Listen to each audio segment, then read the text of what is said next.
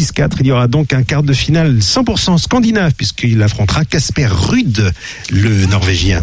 Merci Eric Maman. C'est la fin du journal. Il est 18h10 ici à Paris.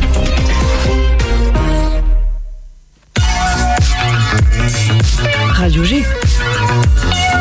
101.5 FM.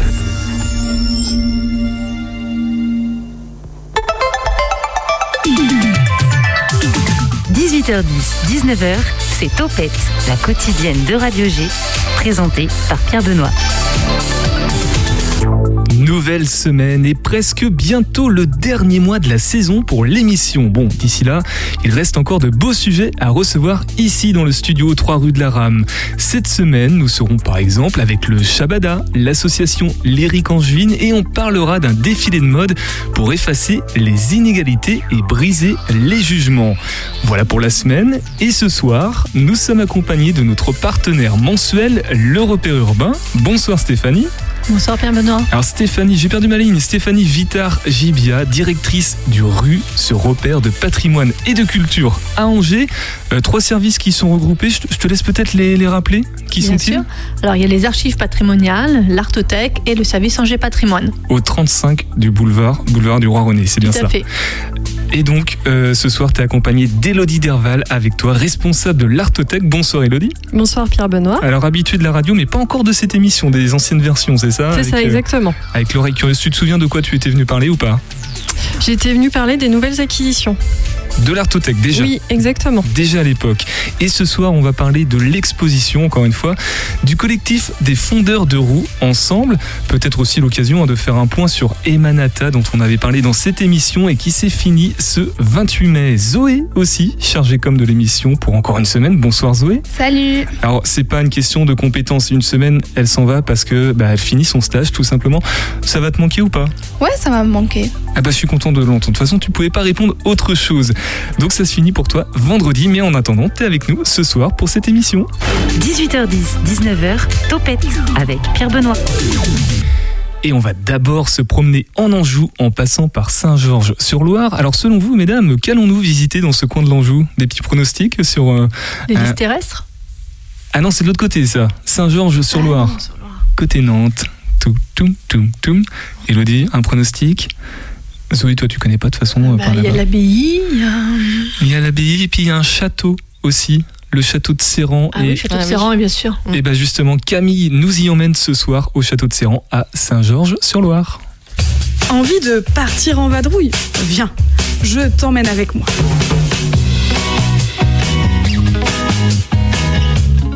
Partons aujourd'hui en visite guidée au château de Serran à Saint-Georges-sur-Loire.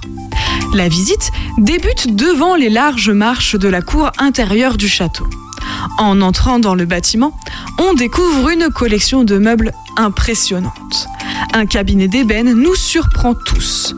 D'apparence extrêmement sculptée et d'une grande brillance, il recèle de nombreux miroirs, mais surtout de nombreux tiroirs secrets qu'on nous fait découvrir petit à petit. La suite de la visite est magique.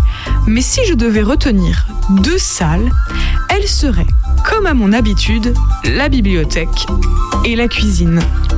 La bibliothèque, tout d'abord, est à couper le souffle. Si l'on s'imagine des bibliothèques de châteaux privés comme dans des films, on y est. De grandes étagères couvrent l'entièreté des murs et on peut y voir des livres rares. De larges fauteuils sont installés dans la pièce, permettant certes la lecture, mais aussi le jeu. Petite cerise sur le gâteau, un magnifique billard trône au centre de la pièce, donnant une dernière touche encore plus classieuse à l'endroit. Enfin, la cuisine. Certes, vous commencez à me connaître, c'est ma pièce favorite quand je visite les châteaux. Elles sont toujours le reflet de l'importance que l'on donnait aux domestiques à l'époque. Et là, elle resplendit. Tout d'abord, on peut y découvrir de nombreux ustensiles en cuivre, et pas qu'un peu. Ils sont 200 à nous rendre la lumière de cette grande pièce. Mais c'est le gigantesque fourneau au centre de la pièce qui fascine. Après une visite guidée remplie d'informations et d'anecdotes, la promenade dans le parc paysager est un vrai plaisir. Tu pourras y découvrir d'autres lieux comme l'orangerie, le pigeonnier ou la chapelle. Pas encore rassasié? À quelques kilomètres, tu pourras découvrir le château de Brissac, le plus haut château de France. Il est lui aussi encore habité à ce jour. Et nous, on se retrouve très vite pour de nouvelles explorations angevines. Bisous L'Anjou avec Camille au château de Serran et partout ailleurs en Anjou également, dans les plus beaux coins de notre département, dans l'onglet Podcast Plus du site internet de la radio. Et maintenant, on va tourner, tourner, tourner et encore tourner en rond sur un manège, je crois. L'invité de Topette sur Radio G. Elodie Derval et Stéphanie Vitar-Gibia avec nous dans Topette ce soir. Alors on l'a dit tout à l'heure, Stéphanie, tu es la directrice du repère urbain, ce concentré de culture et de patrimoine qui est juste derrière le musée des Beaux-Arts à Angers, hein, dans le jardin, c'est ça finalement, euh, derrière la médiathèque. Oui, tout à fait, dans le jardin des Beaux-Arts, à proximité donc euh, de la galerie David, de la médiathèque Toussaint et du musée des Beaux-Arts. Le rue repère urbain, mais euh, c'est en lien direct, je crois, avec le restaurant universitaire aussi, parce que je- j'entends beaucoup de personnes faire référence à ça. Il y a un, enfin, un rappel aussi avec le bâtiment. Absolument. En fait, on a voulu garder en mémoire l'ancienne fonction du bâtiment, qui est un restaurant universitaire. Et donc, on a voulu conserver euh, ses initiales rue et on l'a nommé le repère urbain. Voilà, donc Angers Patrimoine, Archives patrimoniales et Artothèque dont Topette a le plaisir d'être partenaire depuis cette saison. Et peut-être que ça continuera l'année prochaine. Qui sait, qui sait J'ai des informations qui me disent que ça pourrait en tout cas. Euh, Stéphanie, je crois que tu souhaites évoquer alors euh, rapidement des expositions qui auront lieu euh, cet été aux rues. Mais avant ça, on va parler de l'exposition du collectif des fondeurs de roues. hein. C'est depuis le 14 mai, donc là depuis à peu près deux semaines, jusqu'au 18 septembre. Et ce soir, Elodie, responsable de l'Artothèque, nous fait plaisir d'être avec nous en studio. Alors avant de parler de, ce, de cette exposition, j'aimerais te laisser la parole puisque tu es donc la responsable de l'Artothèque. On t'a pas encore entendu, donc euh, est-ce que tu pourrais toi nous en parler de cette Artothèque? Qu'est-ce que c'est une Artothèque, euh, Elodie? Alors une artothèque, en fait, les artothèques, elles ont été fondées euh, dans les années 80. La nôtre a bientôt euh, 40 ans. L'année prochaine, Bon on anniversaire. fêtera son anniversaire. Euh, C'était vraiment sous le ministère de Jacques Lang pour démocratiser l'art contemporain au plus grand nombre. Donc les artothèques, c'est emprunter des œuvres d'art au quotidien en tant que famille, entreprise euh, et puis établissement scolaire pour découvrir l'art contemporain et vivre avec au quotidien aussi. Et donc à Angers, est-ce qu'il y a des spécificités particulières? Est-ce qu'il y a des petites touches qu'on retrouve pas ailleurs, euh, qui sont Angers, bien particulières à Angers? Oui, la la collection, elle est très ancrée euh, en lien avec la photographie, notamment autour du paysage.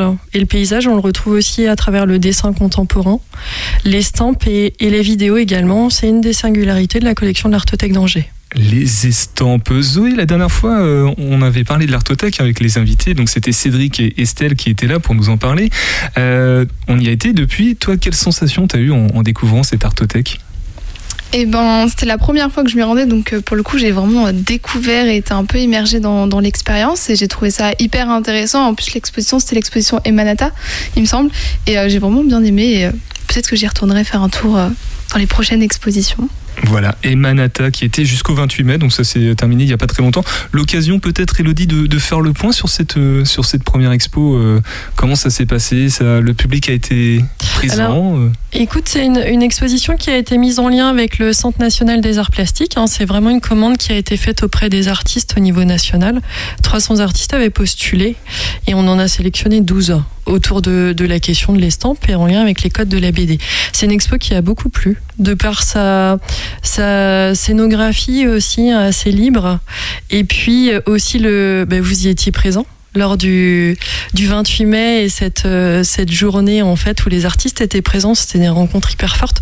Et on sent que le public attend vraiment ces temps de rencontre et le rue est aussi un lieu intéressant pour créer ces rencontres. Alors les artistes qui sont venus, je, je- Léa euh, Madame Mouchet, c'est ça?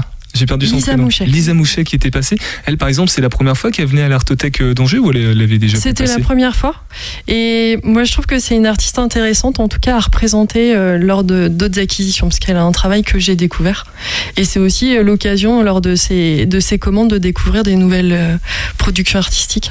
Et les personnes qui ont pu assister à l'exposition, quel retour ont-ils pu faire? C'est des beaux retours parce qu'en fait, c'est des directions artistiques qu'on ne prendrait pas forcément pour la collection, euh, notamment en lien avec le- la BD. Et, et voilà, c'est c'est vraiment ce qui ressort, c'est la question de la diversité des productions, la couleur. Ouais, c'était très coloré, ouais, Oui. très très ouais. visuel. Bah, D'ailleurs, c'était le but. Hein, je sais pas si on l'a rappelé, Imanata, euh, c'était euh, donc une commande, tu disais, de, Oui. du centre, j'ai plus l'acronyme, mais euh, C'est ça, du KNAP du CNOP, voilà. Mm. Et euh, donc l'idée, c'était de mettre un petit peu en lien l'art graphique visuel. Avec le- l'environnement de la BD, du coup, c'était forcément très euh, très marquant pour les yeux. Euh, D'autres choses ou pas sur l'exposition Imanata, euh, Elodie? Eh ben, en fait, plus vous dire qu'il y aura une, une autre commande qui sera faite avec le KNAP. Ça a été annoncé hein, par les, la personne qui est venue, qui représentait le euh, le 28 mai. Une autre commande qui sera présentée sans doute dans deux ans autour de la question de, de c'est l'histoire contemporaine. L'histoire contemporaine. Donc là, on a le lien avec le, le rue, hein, c'est ça, euh, Stéphanie? En effet, sur l'histoire contemporaine. Contemporaine constitue quand même juste les dates. Qu'est-ce qu'on entend par contemporain? Quand on parle d'art, euh, Euh, c'est plutôt bon. On parle de d'art actuel en fait. Quand on parle d'art contemporain, c'est l'art d'aujourd'hui, les artistes vivants. Voilà, les artistes qui vivent encore. On va maintenant tranquillement aller vers euh, cette exposition du collectif des fondeurs de roues, un des artistes qui sont euh, très vivants, donc contemporains. Il est question d'une douzaine d'entre eux, sculpteurs, graphistes aussi pour la plupart, qui vont exposer leurs œuvres euh, au 35 euh, boulevard du Roi René. Mais j'aimerais qu'on revienne avant sur ce projet de manège et parler de ce collectif peut-être, parce que j'ai entendu parler d'un manège en 2012, je crois.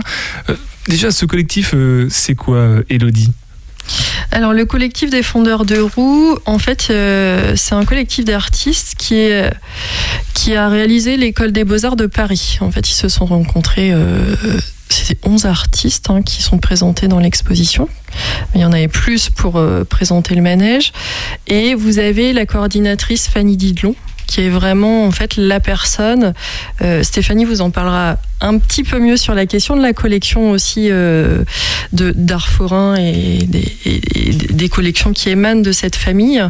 Et en fait, euh, Fanny a proposé à ses, à ses amis artistes sortis de l'école des beaux-arts de Paris de réhabiliter un manège qui appartenait à des collectionneurs, un manège de 1900, et en fait le faire circuler aussi dans toute la France. Dans toute la France, donc c'est pas spécifique à Angers. Ils viennent d'où ce, ce collectif euh, Il s'est constitué où euh, géographiquement?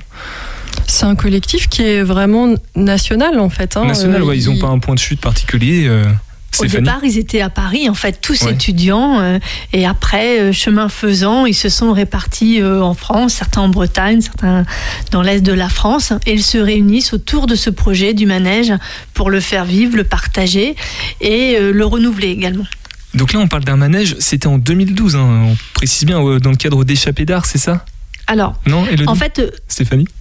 Vas-y, Stéphanie. Le, le- le- le manège euh, s'est constitué autour d'une collection, comme le disait Elodie, euh, de Françoise Marchal, qui était avec son époux de grands collectionneurs d'art forain en France. Et euh, cette collection a été vendue euh, en 2011. Et euh, Fanny Didlon, dont vous parlez également, Elodie, qui est aussi une artiste et qui était issue elle-même d'une famille de collectionneurs d'art forain, a fait cette rencontre avec Françoise Marchal et lui a proposé d'investir le premier manège qu'ils avaient acquis pour cette collection, euh, un manège euh, de, petite, de petit format des années 1920, de l'investir comme étant euh, un espace d'exposition, de création contemporaine pour se réunir et le faire comme l'art forain, voyager en France, mais pour présenter des œuvres accessibles, tactiles et sur lesquelles on peut euh, donc se mobiliser pour faire un tour de manège. Donc il y a un manège et des œuvres sur le manège. Donc c'est un manège à taille réelle, hein, c'est pas Un vrai manège. un vrai manège, parce que j'ai entendu aussi parler d'une maquette, qu'il a été reproduit en maquette. Qu'est-ce que c'est que cette histoire Alors la maquette, elle est présentée dans l'exposition. En fait, euh, c'est vrai qu'avec Stéphanie, on a eu cette idée folle il y a deux ans, lors de l'ouverture du rue, de présenter le manège dans l'espace d'exposition du rue, dans la grande salle. Et en fait, on s'est aperçu qu'il passait pas euh, au niveau de sa hauteur. Donc on s'est résigné, mais on voulait quand même le présenter euh, lors de la nuit des musées, lors d'un événementiel important, pour vraiment le présenter au plus grand nombre. Et puis aussi, c'est un manège qui euh, visuellement fonctionne très bien de nuit parce qu'il y a des artistes qui sont intervenus en fait sur des œuvres, c'est-à-dire d'un point de vue sonore, mais aussi à travers des des œuvres lumineuses qui l'éclairent en fait complètement dans la nuit. Donc Donc la nuit, il est tout aussi visuel, tout aussi artistique que la journée, si je comprends bien. Exactement. Et cette maquette, en fait, euh, elle apparaît dans l'exposition parce qu'on a invité chaque, chaque artiste du manège à présenter une œuvre dans l'espace d'exposition du rue. Donc ça, on va, on va en parler juste après. Le manège aujourd'hui, il est, il est où du coup le, le vrai manège, enfin le à taille réelle Alors, il a été présent pendant une dizaine de jours dans le Jardin des Beaux-Arts et animé euh, par euh, le collectif, puisque c'est une vraie performance artistique. Le manège euh, donc est actionné, les artistes l'habitent, l'animent, et euh, ça nécessite donc la présence des artistes. Donc, il était euh, présent une dizaine de jours jusqu'au week-end dernier, et là, euh, il fait une petite pause. Il sera euh, vu pour la prochaine fois au 104 à Paris, le fameux centre de création contemporaine. C'est donc pour ça que j'ai vu euh, Monsieur Dufetel euh, en faire un tour euh, il y a quelques, quelques jours. Je l'ai aperçu une photo passer. Euh, donc là, on parle du manège. Les objets qu'on comprenne bien, que les auditeurs auditrices comprennent bien. Là, il s'agit aussi d'exposition, l'exposition dont on va parler après plus précisément. Il s'agit d'objets des artistes du collectif, mais qui sont pas forcément en lien direct avec le manège. C'est bien ça? Alors oui et non, puisqu'on a un des artistes, Romain Trinquant, euh, qui est un artiste euh, qui a beaucoup de diversité dans sa création et son travail, là, qui présente euh, une série d'œuvres de papier découpées sur un cycle. Il a présenté dans l'exposition les nouveaux frontons qui aujourd'hui sont et décorent le manège et c'était toute, toute nouvelle pour la présentation du manège à Angers. Mais sinon, effectivement, on a invité les manèges, les manèges pardon, les artistes à présenter leur travail personnel, artistique, dans leur diversité, des sculpteurs, euh, graveurs. euh, Vous avez décortiqué en fait le collectif pour euh, proposer quelque chose d'individuel, mais en même temps de groupé au, au sein du rue. C'est bien ça? Alors oui, ils sont fédérés autour de ce projet de la maquette qui est présente, comme vous l'a dit Elodie, et qui mobilise et qui fédère. En fait, c'était un, un chantier, une expérimentation, hein, cette maquette pour faire évoluer leur travail. Mais somme toute, il reste des, des artistes qui ont leur propre démarche artistique. On va continuer du coup à en parler de cette exposition sur le 101.5 FM. On va faire une première pause musicale avec Je pense à toi de Météo Mirage.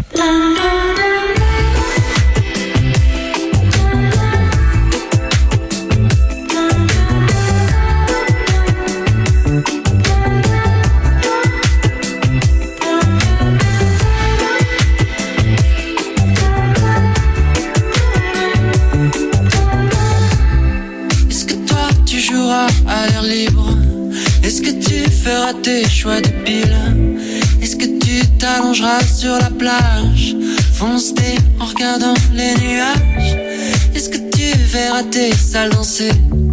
Des corps chargés d'électricité Est-ce que tu seras bien dans la rue? Est-ce qu'on t'y jettera des mots crus? Est-ce que tu seras libre de choisir la couleur, la longueur du tissu? J'aurais bien aimé te connaître. Tout est fou vu d'en bas. Je pense à toi, je sais pas comment Tu feras quand t'auras mon âge. Je pense parfois, j'en rêve souvent. Faudrait peut-être tourner la marche Je pense à toi qui glisse Entre mes doigts. Toi qui n'aime pas, toi qui n'aime pas Sans là. Est-ce que tu feras tourner des tissus? Voudras briser des cœurs Est-ce que tu auras l'âme poétique? Et ce même penchant pour la noirceur. Je te sens aujourd'hui loin de moi. Pourtant, je vis comme toi. Je pense à toi, je sais pas comment. Tu feras quand t'auras mon âge. J'y pense parfois, j'en rêve souvent. Faudrait peut-être tourner la page. J'aurais bien aimé te connaître. Tout est fou bas. Je pense à toi, je sais pas comment.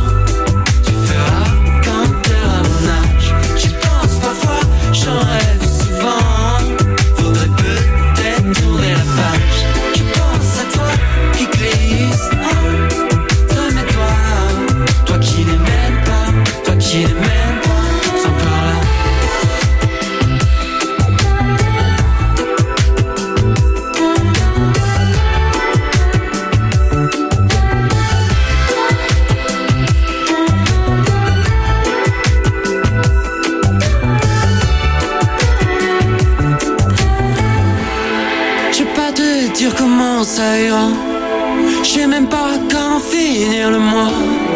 Baby, j'ai le blues, baby, baby, j'ai le blues. J'aurais bien aimé te connaître. Tout est fou vu d'en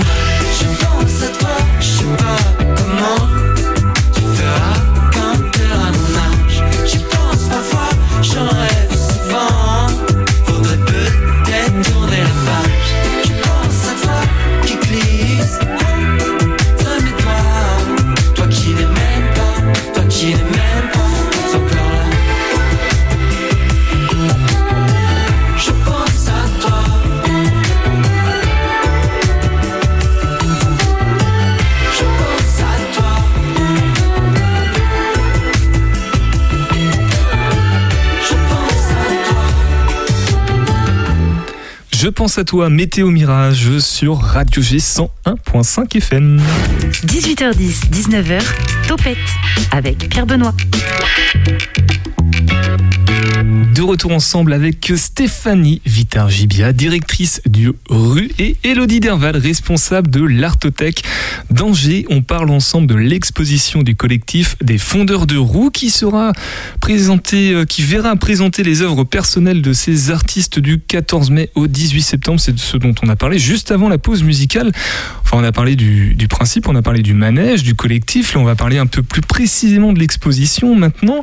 Euh, Elodie, Stéphanie, comment, comment elle est née cette exposition Comment, euh, pourquoi vous avez voulu la mettre euh, en œuvre? Qui a eu cette idée? D'où est venue Là, c'est pas une commande pour le coup.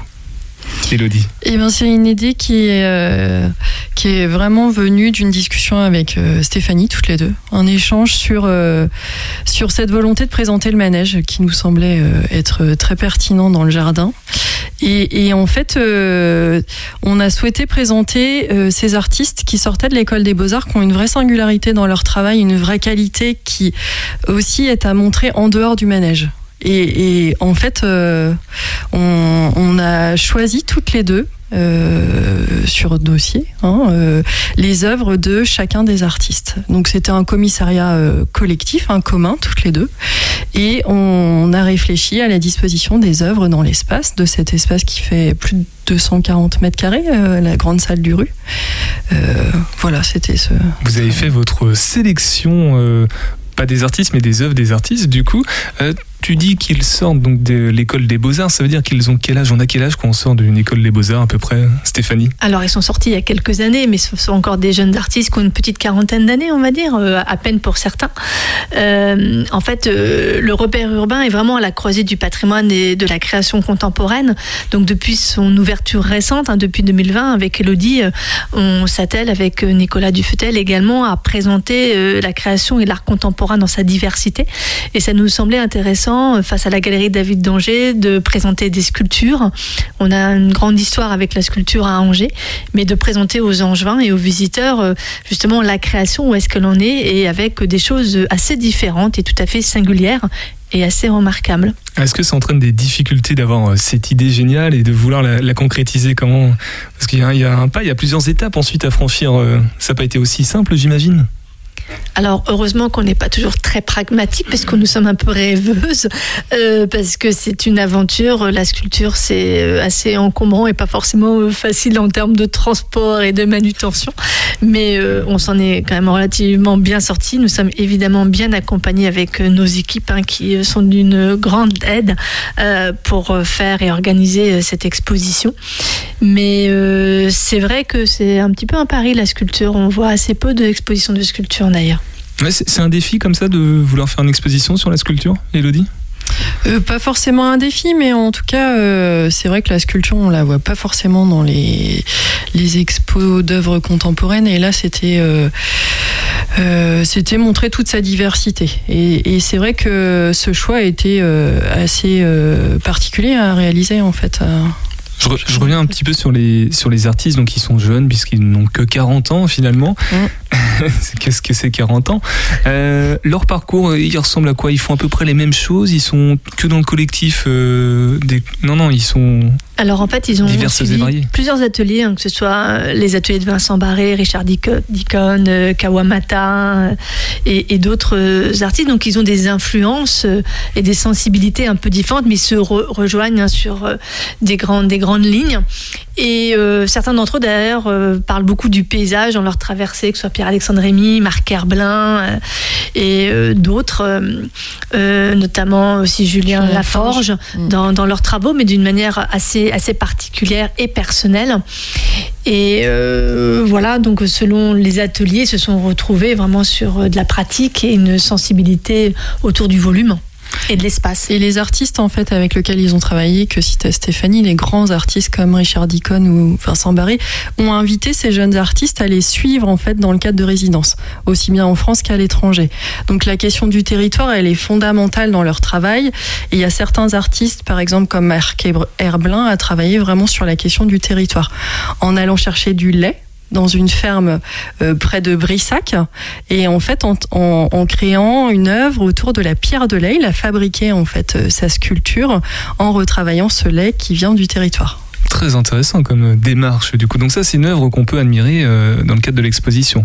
Et qui est inédite. Elle est présentée pour la première fois. Elle a été réalisée pour l'exposition, euh, tout comme celle de, de Charles-Henri Fertin, qui est aussi une création pour l'exposition Repère urbain. Donc ça en fait deux. On va on continue, on va faire le focus sur euh, d'autres œuvres. Juste avant, je voudrais demander à Zoé, euh, toi, est-ce que tu es sensibilisée à la sculpture? Est-ce que c'est un art qui te qui, euh, qui t'attire ton regard plus que plus qu'un autre ou pas? Ou t'as pas du tout d'approche particulière par rapport à ça? Euh, J'avoue que j'ai pas trop d'approche particulière par rapport à ça, parce que je suis pas assez expérimentée entre guillemets dans l'art et surtout dans la sculpture. Mais c'est vrai que si j'avais l'occasion d'aller voir des expositions, je pense que ça m'intéresserait euh, beaucoup de découvrir ça. Et en plus là, dans le cadre d'un manège où on peut vraiment découvrir euh, autrement l'art. Stéphanie, Elodie, est-ce qu'on a besoin d'être éduqué pour, pour apprécier la sculpture? Alors j'avais envie de vous dire que la sculpture c'est aussi de l'art urbain, que quand on, marche en ville, quand on parcourt des itinéraires, souvent on est euh, euh, frappé ou on est touché par euh, des choses qui peuvent nous entourer, des choses plus anciennes, comme on a parlé récemment dans l'actualité de la sculpture du roi René, qui est juste face au château d'Angers. On a la femme, l'arbre serpent de Niki de Saint-Phal qui donne sur la terrasse du jardin des Beaux-Arts. Donc en fait, pas forcément besoin de pousser les portes d'une exposition pour voir de la sculpture. Et des territoires, il y a beaucoup de sculptures contemporaines aussi qui jalonnent les villes. Je pense à Montjean là, comme ça, Montjean sur Loire qui a des sculptures euh, plutôt en ferraille, enfin sur du Par fer exemple. forgé, ouais. Qui sont, c'est vrai que du coup la sculpture est déjà présente à, à notre insu. On la, on l'aperçoit, elle, elle ponctue comme ça notre paysage. euh, On, on vit avec en fait. on vit avec sans s'en rendre compte. Euh, là, on a parlé d'une voire deux sculptures. On peut peut-être faire le focus sur une, une troisième, voire une quatrième, ou un, ou un artiste que vous souhaiteriez. euh, On va malheureusement pas les citer les 11 parce que du coup on n'aura pas assez de temps. Mais euh, il y a peut-être d'autres artistes comme ça qui vous des petits chouchous? Mais c'est vrai que quand on parle de sculpture, euh, il y a vraiment cette question de, de, de rapport physique aussi hein, par rapport euh, aux visiteurs et euh, d'une expérience. En fait, euh, par exemple, je pense à François Bianco qui fait partie intégrante de cette exposition. On arrive en fait dans la salle du rue, vous avez comme un monolithe qui vous fait face. Et quand vous déambulez autour, il y a vraiment tout ce travail de, déambulation. Et vous découvrez en fait des interstices avec des matériaux différents. C'est une œuvre qui fait 1m50 à peu près de haut. Et vous découvrez tous ces matériaux que, l'on découvre en fait euh, par le biais de, de ciselures comme ça qu'il a créé à travers euh, aussi bien le bois, le métal que le cuivre qui change de couleur. Et il a placé un endroit où la lumière en fait se projette. Et voilà c'est une œuvre qui se découvre comme ça euh, Alors, au fil du temps. Stéphanie, non? Alors je veux dire qu'il y a aussi d'autres œuvres qui sont des œuvres graphiques, mais euh, moi j'aimerais aussi parler de l'œuvre euh, de Mathieu Pilot qui s'appelle Fascia, puisque tout à l'heure on a parlé de mouvement, de mise en espace, et c'est une œuvre qu'il a réalisée euh, lorsqu'il était en résidence avec des danseurs. Et il a travaillé sur les fascias du corps, donc il s'est intéressé au mouvement et de la mise en espace en fait de cette sculpture qui est principalement en bois et en cinder, sur les tensions, sur l'harmonie, les équilibres. C'est une œuvre qui est assez euh, monumentale, qui habite euh, complètement euh, l'espace du repère urbain, mais en même temps qui est légère et tout en transparence. Donc on voit bien la mise en abîme avec un, un- un danseur.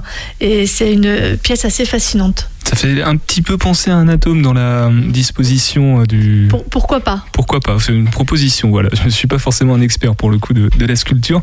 Euh, on a un peu évoqué l'espace justement avec ce monolithe, j'ai perdu le, le nom de, De François Bianco. de François Bianco. Euh, comment est organisé l'espace dans l'exposition, le lien entre les œuvres? Comment le visiteur et les visiteuses découvrent finalement ces œuvres dans l'espace du rue? Euh, alors en fait, ce qui nous intéressait déjà, c'était de mettre la maquette du manège au cœur de l'exposition avec euh, les dessins, comme vous le disait Stéphanie, dessins découpés de, euh, de Romain Trinquant qui sont disposés vraiment autour de cette maquette. Donc il y a vraiment en lien avec le manège qui se fait immédiatement. Et ensuite, c'est vraiment euh, une composition qui s'est faite de cette mise en espace aut- euh, autour des œuvres. Donc on déambule d'une œuvre à une autre en fait euh, assez facilement. C'est un peu circulaire d'une certaine façon en fait. Voilà. Oui, puis il y a des, des diagonales, des traversées qui se sont construites euh, pour que les œuvres puissent dialoguer entre elles. Euh, les artistes nous ont aussi euh, accompagnés, donné leurs avis euh, par rapport au format, à leurs habitudes ou à la connaissance de certaines œuvres, parce que certaines autres, ils les ont découverts euh, tout comme nous. Mais c'est vrai, c'est avec Elodie, on a fait un travail ajusté avec des maquettes, vous des choses très, très à plat sur des plans en fait, pour voir comment ça pouvait fonctionner. Et puis il y a les ajustements aussi dernière minute quand les œuvres sont là. Elles arrivent certaines démontées en boîte et puis après on voit le montage, la mise en espace. Et euh, donc euh, voilà, un travail préalable, anticipé, réfléchi et après des ajustements sur place. Donc là c'est bon, elles vont plus bouger pour l'instant. Elles sont euh, leur disposition va rester comme ça jusqu'au ça, 18 septembre. Exactement. Normalement. Un 18 septembre, donc ce sera la, la fin de cette exposition. Ce seront aussi les Journées européennes du patrimoine. Et l'exposition a justement commencé le 14 mai à l'occasion de la Nuit des musées. Euh, pourquoi avoir choisi cette amplitude temporelle? C'est volontaire? Il y a un lien aussi, une volonté de montrer quelque chose ou pas avec ça? Alors, les, principales expositions de la grande salle qui est dédiée à la création contemporaine euh, est vraiment sur une saisonnalité été-printemps jusqu'aux journées du patrimoine, puisque c'est vraiment la, la belle saison, à la fois pour les engins, mais aussi pour les visiteurs, euh, pour construire euh, une, un programme, une programmation euh, sur les expositions. Et puis, entre deux temps forts, entre musée et patrimoine, justement, la croisée de la création et du patrimoine, ça nous semblait être un, un bon clin d'œil. Et ça fonctionne plutôt bien, puisque nous avons eu beaucoup de visiteurs, hein, près de 1000 personnes au repère urbain, plus de 1400 tickets au manège lors de cette soirée. Donc le public a été au rendez-vous. Et c'est vrai que ce sont des rendez-vous hein, que les Angevins affectionnent particulièrement. Et justement, le public a besoin d'informations, euh, le- des informations de base, des informations pratiques, euh, parce qu'il faut le préciser, c'est gratuit, c'est en libre accès. Finalement, il faut juste euh, quoi? Pour euh, aller visiter cette exposition? Non, c'est gratuit. Donc, euh, Il suffit de se rendre en fait aux horaires d'ouverture euh, aux rues, donc 35 boulevard du Roi René. C'est important, je crois. hein, tu veux préciser Alors oui, parce que euh, le repère urbain donne sur le jardin des beaux-arts, donc on peut y arriver par toutes les entrées du jardin, mais avec euh, euh, pas mal d'événements au cours de l'été, euh, que ce soit le festival d'Anjou ou le festival de musique Tempo de Rive. À certaines occasions, le jardin pourrait être fermé pour des installations. Donc vaut mieux dire que nous rentrons au repère urbain par le 35 boulevard du Roi René, c'est plus sûr. C'est plus prudent. Avec Stéphanie et Elodie du Rue et de l'Artothèque, on reste ensemble hein, pour continuer à, à finir de parler de cette exposition, même si on pourrait en dire encore plus longuement. On va passer à notre podcast quotidien, celui du Graal, le podcast qui répond aux questions que les auditeurs et auditrices de Radio G se posent. Question d'Antoine Despont de C, qui est le premier habitant de France. Tu veux dire euh, de la France, même avant qu'elle s'appelle la France. Parce que là, ça, ça, ça remonte loin, hein, très très loin. Alors, autant te dire que ça fait très, mais très longtemps, 2 millions d'années. Mais déjà à l'époque, le gars avait le flair pour trouver les bons coins puisque c'est sur la côte d'Azur que les premiers hommes entrent dans l'histoire de la France. Alors, euh, par contre, Nice et Cannes étaient encore sous les eaux, hein, donc ils sont remontés un tout petit peu plus haut. Ce premier homme, euh, dans le sens humain, hein, me balancez pas des hashtags girl power, était peut-être euh, canon hein, pour l'époque, mais pour aujourd'hui, il se ferait remarquer quand même. 1m30 pour 40 kilos. Voûté, un peu poilu, les dents en avant, de gros sourcils, bref, tout le portrait de Tonton Maurice. Malgré un cerveau deux fois plus petit que celui de nos contemporains, contemporain, il sait déjà tailler la pierre et découper la viande. Ce premier homme habile est d'ailleurs appelé Homo habilis. Par contre, les premiers ossements retrouvés en France, près de Perpignan, ne datent que d'il y a 400 000 ans. Cet homme nous ressemblait déjà beaucoup et marchait debout et droit, d'où son nom d'Homo erectus.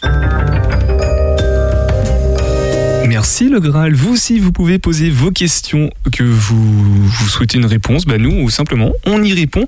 Euh, là, on a parlé des premiers habitants. Euh, J'ai envie de vous demander, Stéphanie, Elodie, est-ce que euh, l'art, la sculpture, tout ça, c'était déjà présent à l'époque et finalement, l'art a toujours été indissociable de l'humanité, même au balbutiement?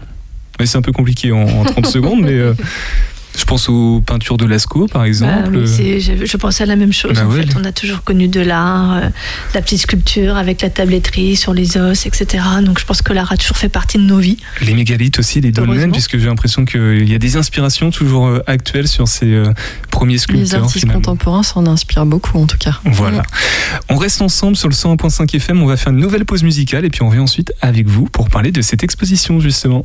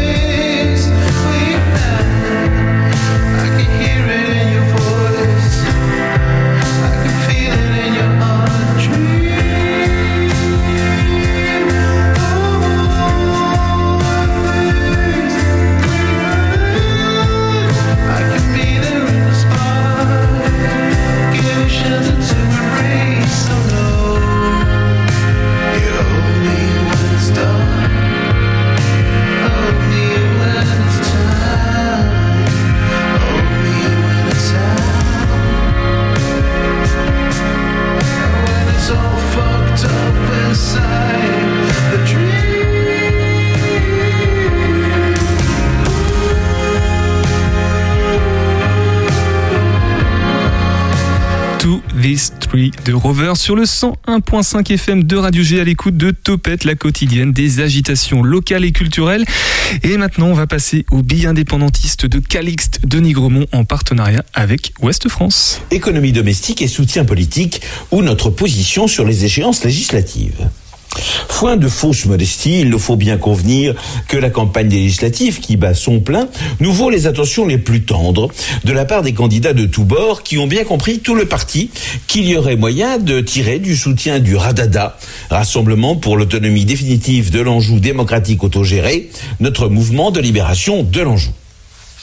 Ces marques d'intérêt appuyées, si elles nous flattent au plus haut degré, comment ne serait-on pas honoré de se sentir convoité comme une héritière par un coureur de dot, présentent toutefois deux embarras. Un tracas d'économie domestique, d'abord. Chaque semaine, à la suite de l'apparition du billet indépendantiste, les rangs du souverainisme angevin sont grossis, de soutiens sans cesse plus nombreux, au point qu'il nous a bien fallu nous organiser afin de répondre au flot de sollicitations. À ce stade, le flot en question est plus proche du raz-de-marée que du cours du Brionnot en août, épistolaire principalement. Au tombereau de courriers plus ou moins anonymes, cela va de soi, qui s'accumulent dans le grand salon du château de Nigremont, il nous faut donc maintenant faire avec ces innombrables sollicitations préélectorales, qui nous ont conduit à faire l'embauche d'un secrétariat, cinq personnes, plus trois stagiaires, dont une élève de troisième en stage découverte, rémunérée, mal, sur mes deniers propres, mais dont je garde les justificatifs pour me les faire rembourser au soir de notre libération. Patriote, certes, mais économe. Un embarras politique surtout, car il va de soi que, déontologiquement, le mouvement indépendantiste angevin ne peut soutenir aucune des candidatures, de quelque bord qu'elles soient, aux élections législatives du mois prochain. Ou plutôt, pour être tout à fait précis et opportuniste, il convient de préciser que nous les soutenons toutes. Ainsi, le mouvement venu, et il n'a jamais été aussi proche, nous ne nous priverons pas de nous targuer de ces soutiens pour solliciter l'appui des nouveaux élus ou réélus, à qui nous ne manquerons pas de rappeler qu'ils nous doivent leur fauteuil. Le billet indépendantiste de Calixte de Nigremont à retrouver samedi dans Ouest France et lundi prochain dans Topette. Et puis on va rester en Anjou et on va chercher à savoir comment s'habiller Made in Anjou avec Mathem. Salut les angevines, salut les angevins. Moi c'est Mathilde alias Mathem. Ma mission Vous faire découvrir des concepts angevins originaux et des entrepreneurs locaux passionnés. Mes super pouvoirs Une vision et une ouïe aiguisée pour ne rater aucune pépite. Sans oublier un sourire d'enfer pour vous partager tout ça dans la joie et la bonne humeur. Laissez-moi enfiler mon costume et retirer mes lunettes. Nous partons ensemble à l'aventure.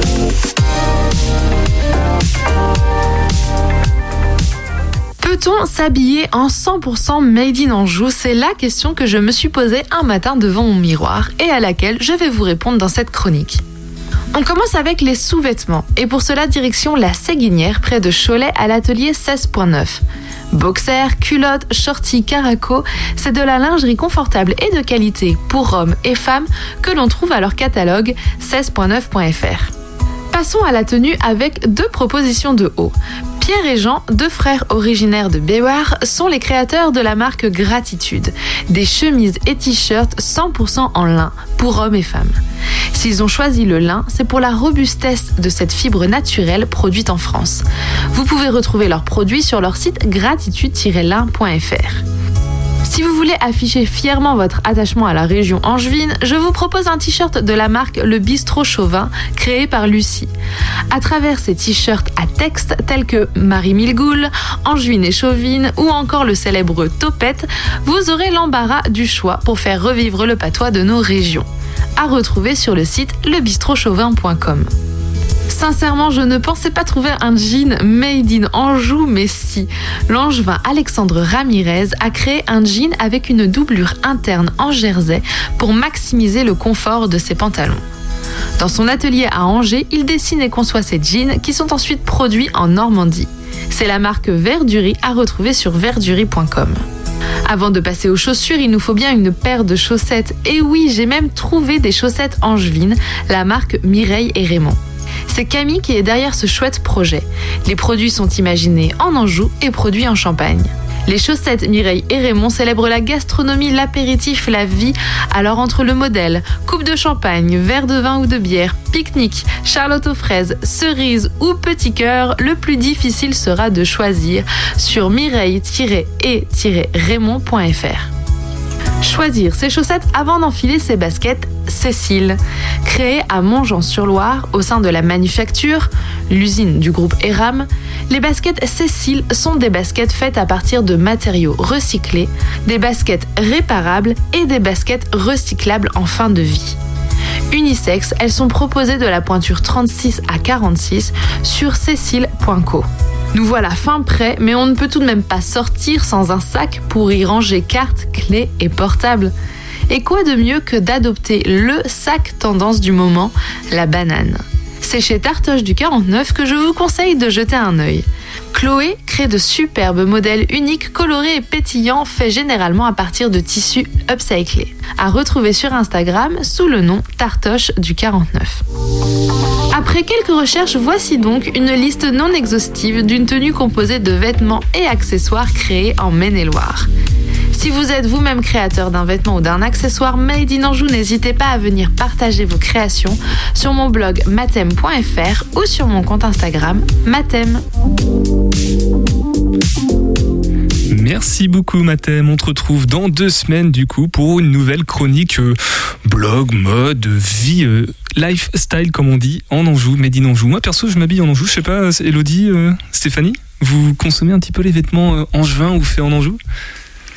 Euh, certaines choses plus liées euh, euh, à mes enfants, moi en tout cas. Ouais. ouais. Oui, oui, moi j'ai une boutique un peu fétiche qui fait des t-shirts, euh, des choses. un on peu peut, on peut la citer si tu Ouais, veux. Fishbrain.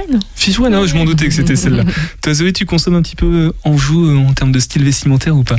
Pas vraiment. Pas vraiment, mais je crois que tu viendras peut-être avec Bourdzon, par exemple, qu'on a Ouais, reçu la semaine dernière. On va revenir du coup au sujet qui nous intéresse ce soir, l'exposition. Donc c'est du 14 mai au 18 septembre prochain. Donc on est en plein dedans. Là, ce sont les, les débuts, les balbutiements.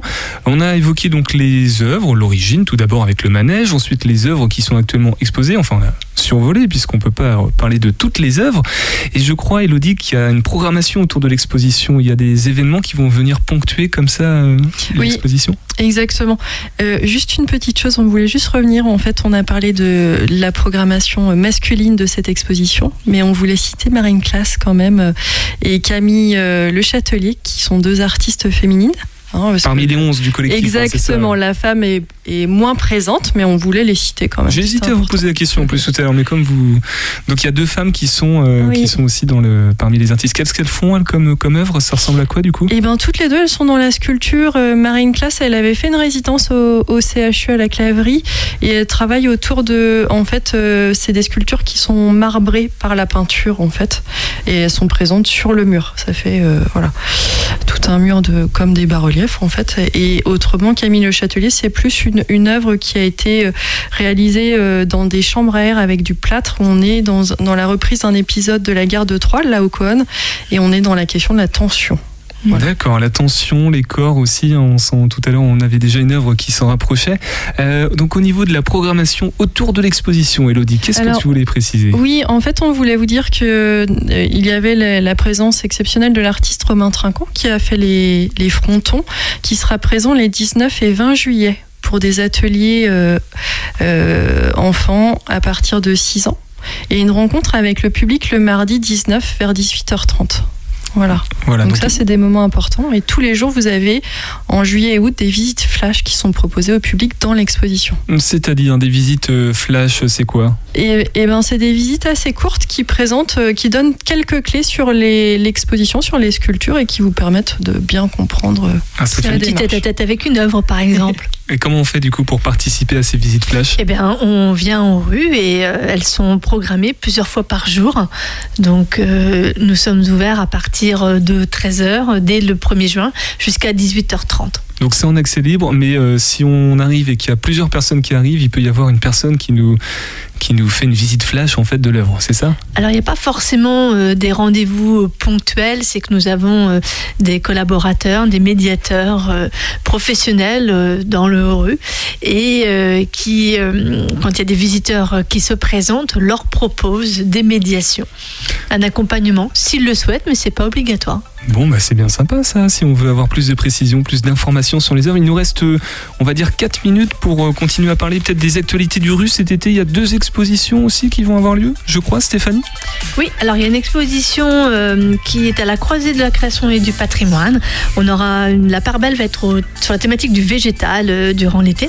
Donc ça va être une exposition qu'on a intitulée avec Sylvain Bertoldi, le directeur des archives patrimoniales, La ville au jardin, qui va être inaugurée à partir du 5 juillet et qui va être mise en dialogue avec euh, des documents patrimoniaux, des plans de jardin euh, de la ville d'Angers, avec des œuvres que nous avons empruntées dans la collection de l'Artothèque. Et la saison prochaine, déjà des perspectives ou pas, que ce soit au niveau de l'artothèque ou du rue d'une manière générale? Alors on a des On artistes qui vont venir en hein. résidence, hein, donc euh, Thomas Cartron et Sylvain Vavran qui arrivent en juin, donc pour une résidence de plusieurs mois, trois mois, avec une restitution qui arrivera autour du 14 octobre. Donc le rue a bientôt deux ans déjà, euh, avec le petit peu de recul que nous avons, est-ce qu'on peut déjà euh, affirmer certaines choses sur l'emballement, euh, l'engouement du public en juin pour euh, la culture, l'art et le patrimoine Élodie? Ah oui, complètement. C'est vrai qu'au niveau de la fréquentation, nous, euh, dans notre ancien lieu rue Brissigny où était l'Artothèque, on avait euh, là on a une fréquentation qui a été multipliée, euh, qui a été vraiment multipliée et, et même au niveau des abonnements. En tout cas, c'est vrai que dans le rue, on le ressent aussi beaucoup. Et les expositions, j'imagine, participent à inciter les gens à venir, ça leur permet de découvrir d'une autre façon aussi tout ce qui est proposé aux rues, hein, c'est ça? Oui, parce qu'autant pour la thématique du patrimoine ou de la création contemporaine, on manquait euh, sensiblement d'espaces d'exposition. Et là, nous avons vraiment des espaces qui sont euh, mis à disposition pour euh, valoriser des, choses, des thématiques sur le patrimoine et des créations. Et ça, c'est vraiment très, très satisfaisant. Enfin, on en est très contente. Et je crois que le public vraiment apprécie cela. En tout cas, nous avons de très bons retours, tout comme sur la réhabilitation de cette ancienne cantine universitaire qui assez plé- plébiscitée en fait, parce qu'on a des anciens euh, étudiants qui viennent aussi visiter et se remémorent euh, les anciennes fonctions du bâtiment. Eh bien, merci euh, Stéphanie Vittard-Gibia, directrice du repère urbain au 35 boulevard du Roi-René à Angers. Merci aussi Elodie Derval, responsable de l'Artothèque. Je te laisse peut-être le mot de la fin en, en 30 secondes sur cette exposition dont on vient de parler ou, ou l'Artothèque d'une manière générale.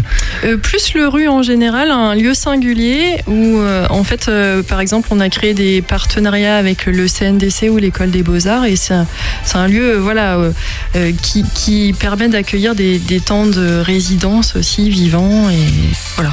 Donc allez-y, découvrez-le. Un Stéphanie, lieu merci. de rencontre, voilà. Un lieu de rencontre. Merci aussi Zoé d'être restée dans cette émission. On se retrouve demain, nous, pour euh, le Shabada, je crois. Est-ce que tu te rappelles de quoi il sera question d'un warm, warm, warm- warms up?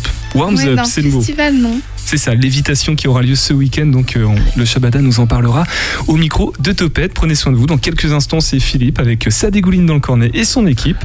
À demain et Topette. Merci bien.